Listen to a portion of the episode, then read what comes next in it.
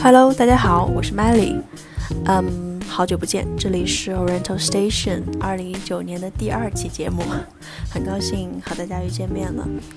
嗯，现在我正坐在窗边啊，看着外面正在下淅淅沥沥的小雨，还有一些打雷的声音。如果你听到的话，你可能会觉得有一点凉快。OK，那自从我准备考研以来呢，大概就没有怎么出去玩过，哪怕是国内的一些城市也好。但是在这次是几个朋友的邀约之下，我们决定去一趟北京。那北京这个城市呢，其实是我第三次来了啊。第一次大概是九岁的样子，还是骑在我爸肩上看升旗的那个年龄。第二次是大概六年前，也是陪我爸来。不过这次来的感觉呢是完全不同，这其中原因可能很多，嗯，说的庸俗一点呢，有可能说，呃，岁月增长啊，阅历丰富之类的，看待同一个地方的眼光可能会有些不同，心境呢就自然有些不一样。但除了我之外，没有人会非常清楚，其实当年的我是多么渴望来这座城市，不管是学习也好，生活也好，工作也罢。原因就是高一那年徐静蕾拍的那部《杜拉拉升职记》，我知道很多人会觉得这个戏有点超乎现实，但它的确是让我对职场生活有那么点点向往，还会激发一点点我狮子座的征服欲。啊，年轻人，像是我这样的年轻人，比较会因为一些外部环境的影响而左右一些自己的喜好和倾向。比如，当年的《杜拉拉》这部戏刚刚火起来的时候，那时候国内像这样的职场女性类型的片子还不是很多啊。杜拉拉算是第一个让人印象非常深刻的主题形象。她的吸引力就在于，一开始她只是一个普通的女生。初入职场也没有什么经验，没有人缘，更没有什么衣品，知道往前冲。但影片里，啊，用不同时间他在同一个地方换鞋这么一个镜头，展现他的职场的一个变化。从运动平底鞋换上小女生穿的那种单鞋，再到职场女性的高跟鞋。那画面右边呢，出现他现在的年龄和职务，还有年薪。这个镜头让我记忆非常深刻，可以说是很多年。当初更是给了我一个最大最直接的刺激啊！很幼稚的是，我曾经用过和他有关的名字作为我的微博名。不过好在，偶像的力量大概就在于，至少在年轻的时候，会刺激你去朝一个方向努力。所以我很清晰的记得那段时间。我是从一个完全成绩很差的人，变成一个中等生，而中等生也就是我那段时间的一个极限了。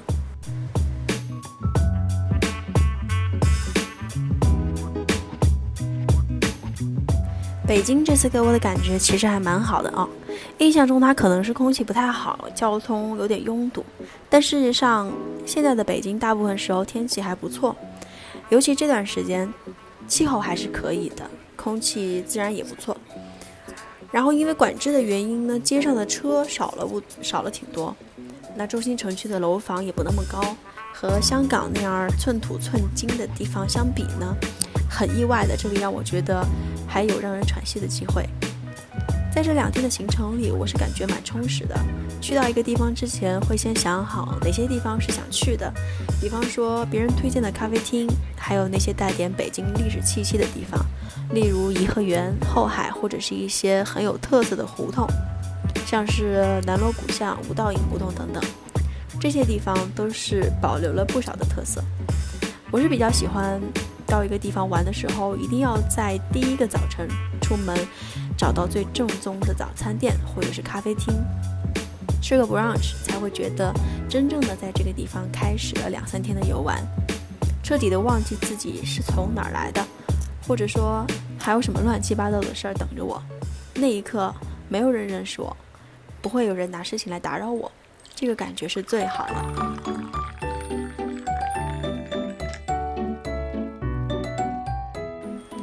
北京吃了很多东西啊，但在我印象里最深刻的还是第一天早晨去到的五道营胡同里的咖啡馆，叫 Mental Hands，是一家很小很小的店，但冲咖啡的小哥还不错，非常温柔，和咖啡馆的环境融为一体。他们家的 dirty 也很不错，可以说是我目前喝到过的最棒的一个。有机会的朋友可以去试试看。还有一家是在后海的 brunch 店，叫银海，隐藏的隐，大概是店家想隐藏在后海这个意思吧。他们家的水波蛋、三文鱼、松饼是招牌，三明治、舒芙蕾都还挺不错的。幸好我们去的早，他们十一点左右开门营业，我们就进去了。来晚了得排队哦。那天很奇怪的是，看到一对韩国的情侣在楼下的位置上吵了起来，好像是男生惹到女生了还是什么的。那两个人叽里呱啦一堆我也听不懂的韩文啊，但是看着是真像韩剧里的画面。女生很生气的时候，那个表情还是真的就是那样，想想还觉得挺好笑的。熟悉我的人可能都知道，我是热衷逛街的分子，所以我到一个地方绝对会找喜欢的店来逛逛买买。北京的三里屯太古里是比较好的选择，和成都的比起来呢，品牌会多一些，而且人还会相对要少一些。那家传说中的优衣库啊，是真的很大。一栋楼，一整栋楼，而太古里的标志就打在那栋楼上。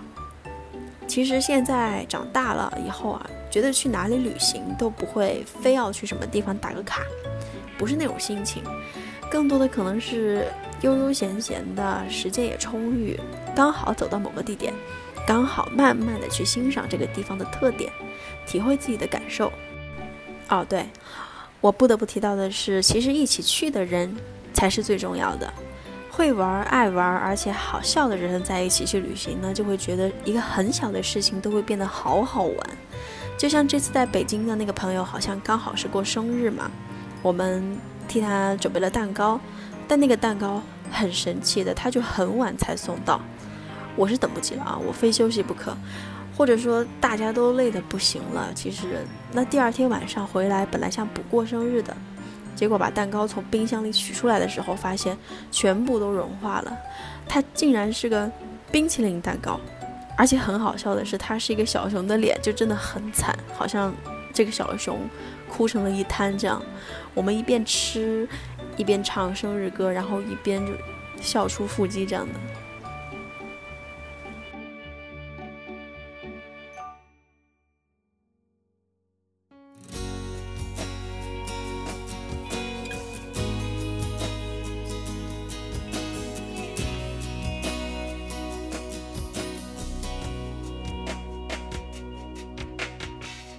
阵晚风吹动着松涛，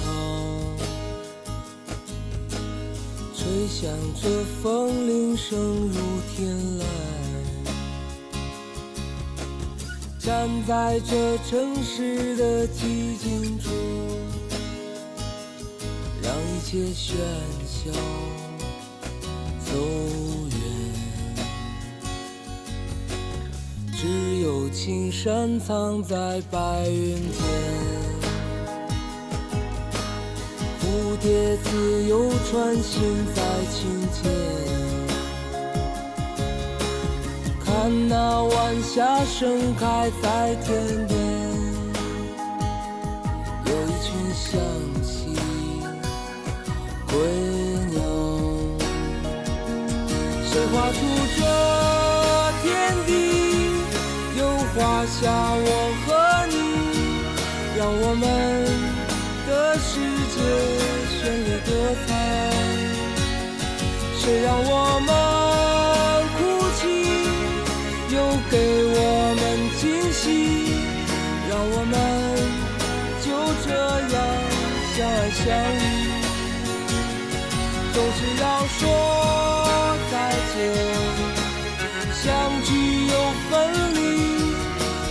走在漫长的路上。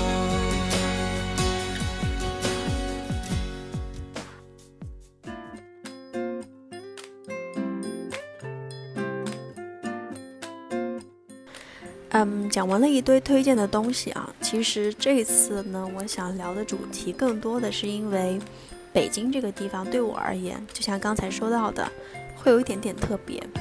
与其说这是一次短期的旅行呢，倒不如说是一场给自己的交代，是一种释然的感觉。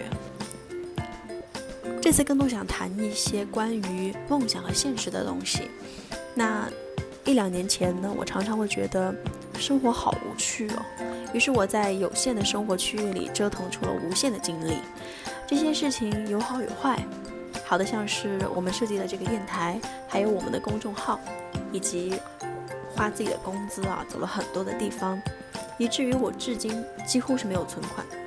坏的比如父母不会。或者说，我也不想让他们管我那么多。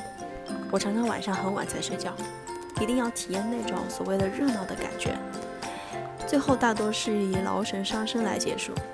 直到我认识到，身体的舒适其实可以很大程度上决定我心里的舒适。所以我现在每天只要不是特殊情况，都会选择十点半之前就睡觉，每天会保障八小时的睡眠时间。尽管我的黑眼圈并没有完全消除啊，但至少我可以感到自己慢慢的会变得健康。再加上最近有开始计划的运动，愉悦感就会越来越升级了。生活在慢节奏的城市，或许有幸可以体验到生活的惬意。把我认识的一个朋友的话来说，就是我每天早上一定要把自己收拾干净了，要把新鲜泡好的茶给喝掉。我才有力气开始工作，这时候大概就九十点了。有天下午，我坐在星巴克，在我旁边的一个女士，她看起来好好的，但过一会儿，她就对着电话那头大声地说：“你不是药厂的吗？你给我拿几颗安眠药过来，我睡不着。”其实，忠于身体是每一个人都必须要长期从事的工作。你的这副身躯，其实。虽然不想称为躯壳这么冷冰冰的名字，但是它确实是在作为你日常、长期、短期所有计划和行为的基础。没有这个基础，那结果也是可想而知的。当然，像是霍金这一类的天才，只靠身体的某一部分就可以取得惊人的成就，这种是例外。但绝大部分像我这样的普通人，都必须把健康放在前面的位置，甚至是第一位的。所以我是非常不同意那种说法，说，嗯，年轻人就是不能贪图安逸，身体舒适不就是最大的安逸之一吗？刚好啊，从北京回来之后，我就开始上私教健身课。之前的健身活动大多数都是自己偶尔的动一动，但在上课的这段时间里，才开始真正的去了解健身的一些基础知识，也让我真的开始喜欢健身的感觉。当然，只要是运动，我觉得其实都是好的，不在于非得是哪一种运动的方式哈。下一次我会做一期关于健身的专题，希望给大家分享一些有用的干货。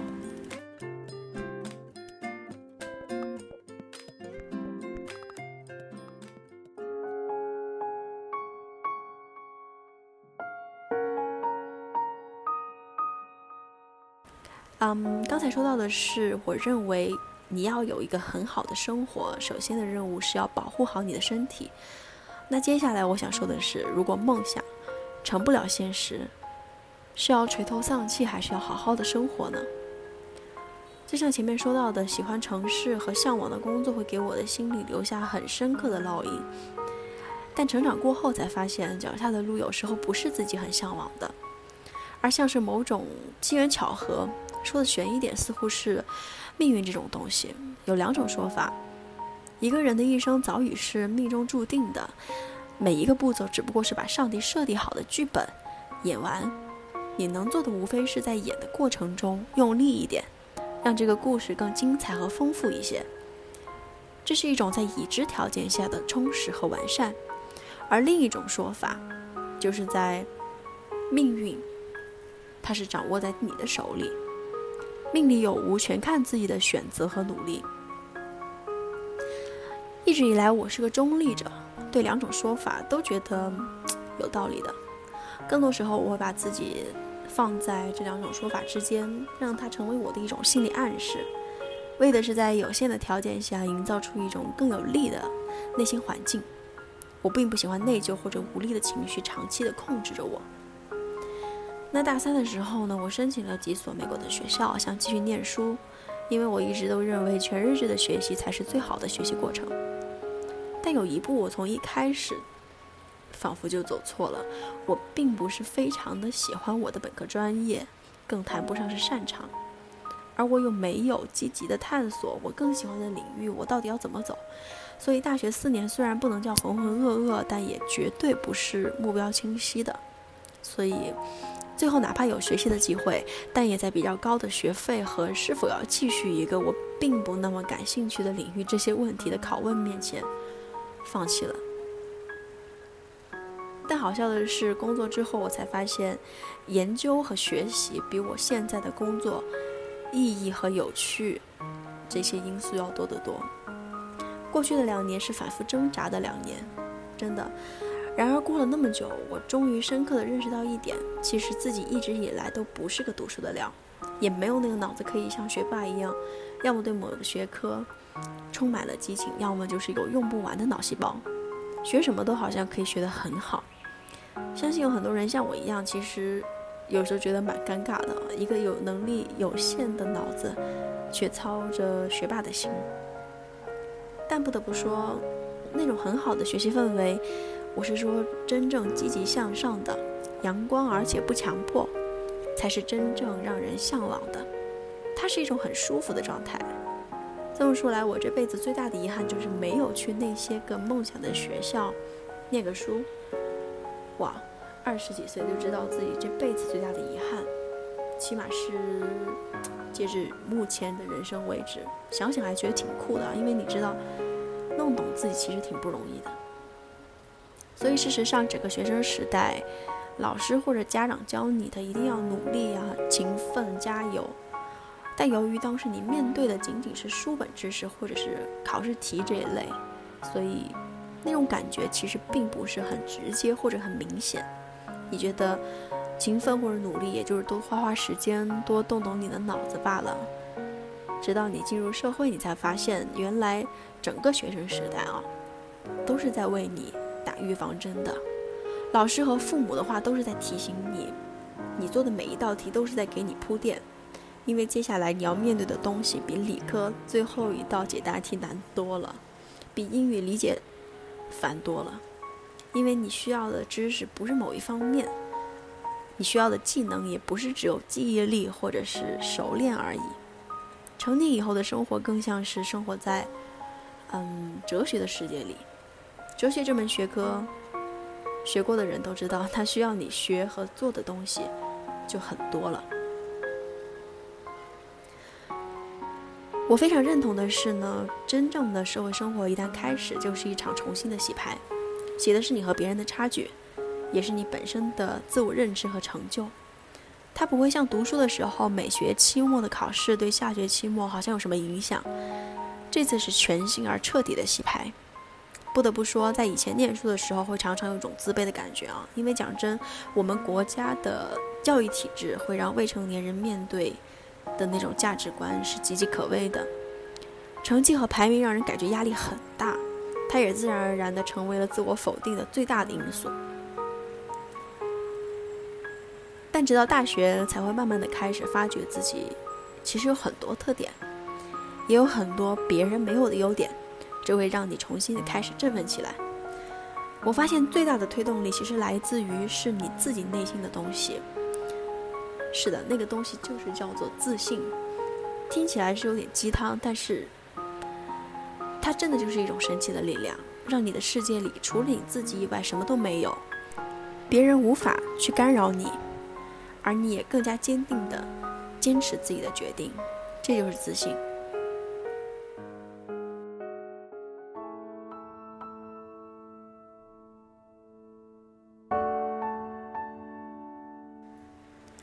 在学生时代，我们要面临的东西大多数都是成绩排名，或者和同学之间的关系等等啊。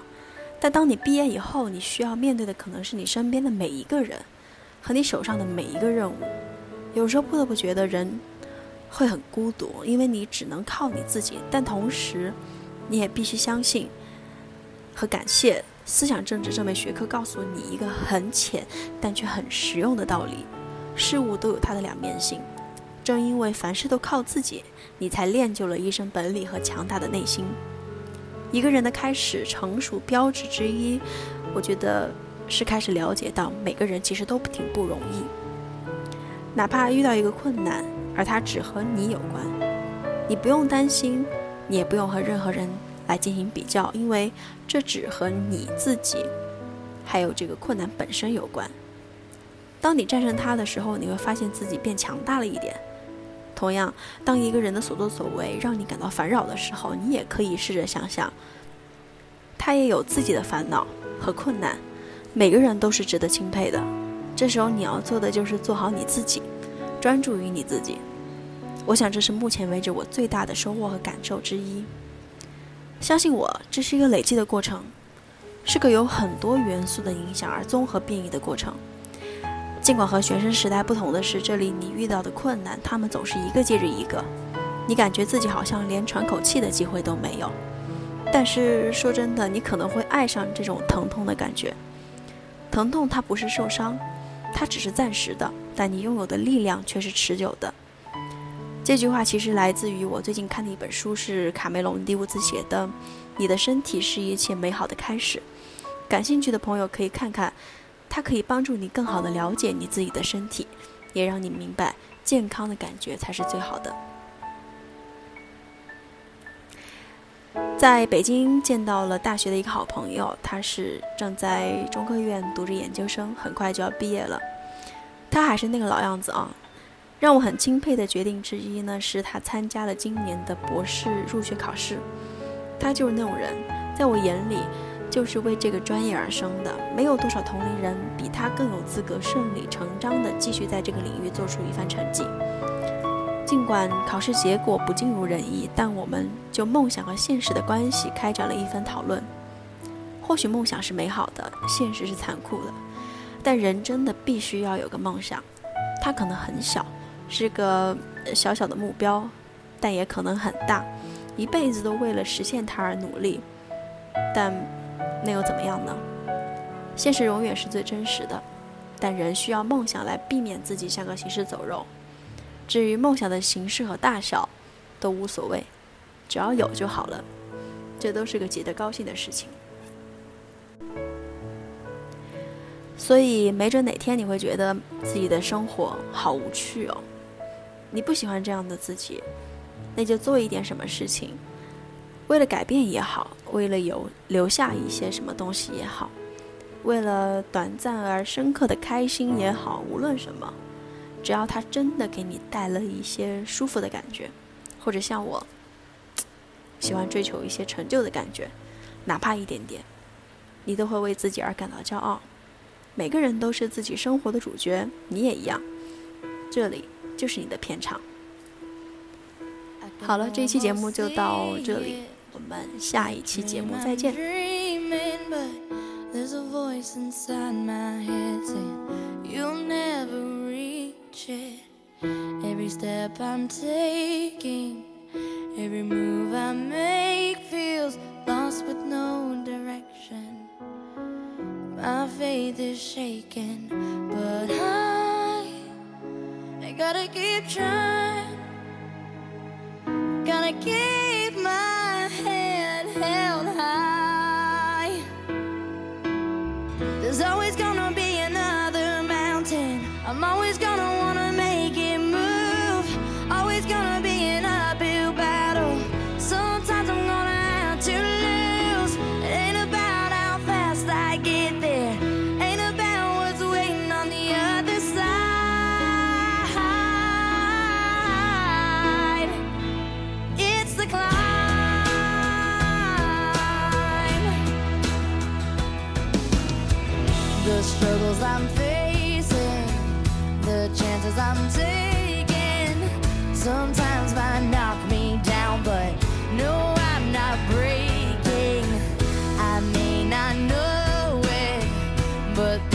summer.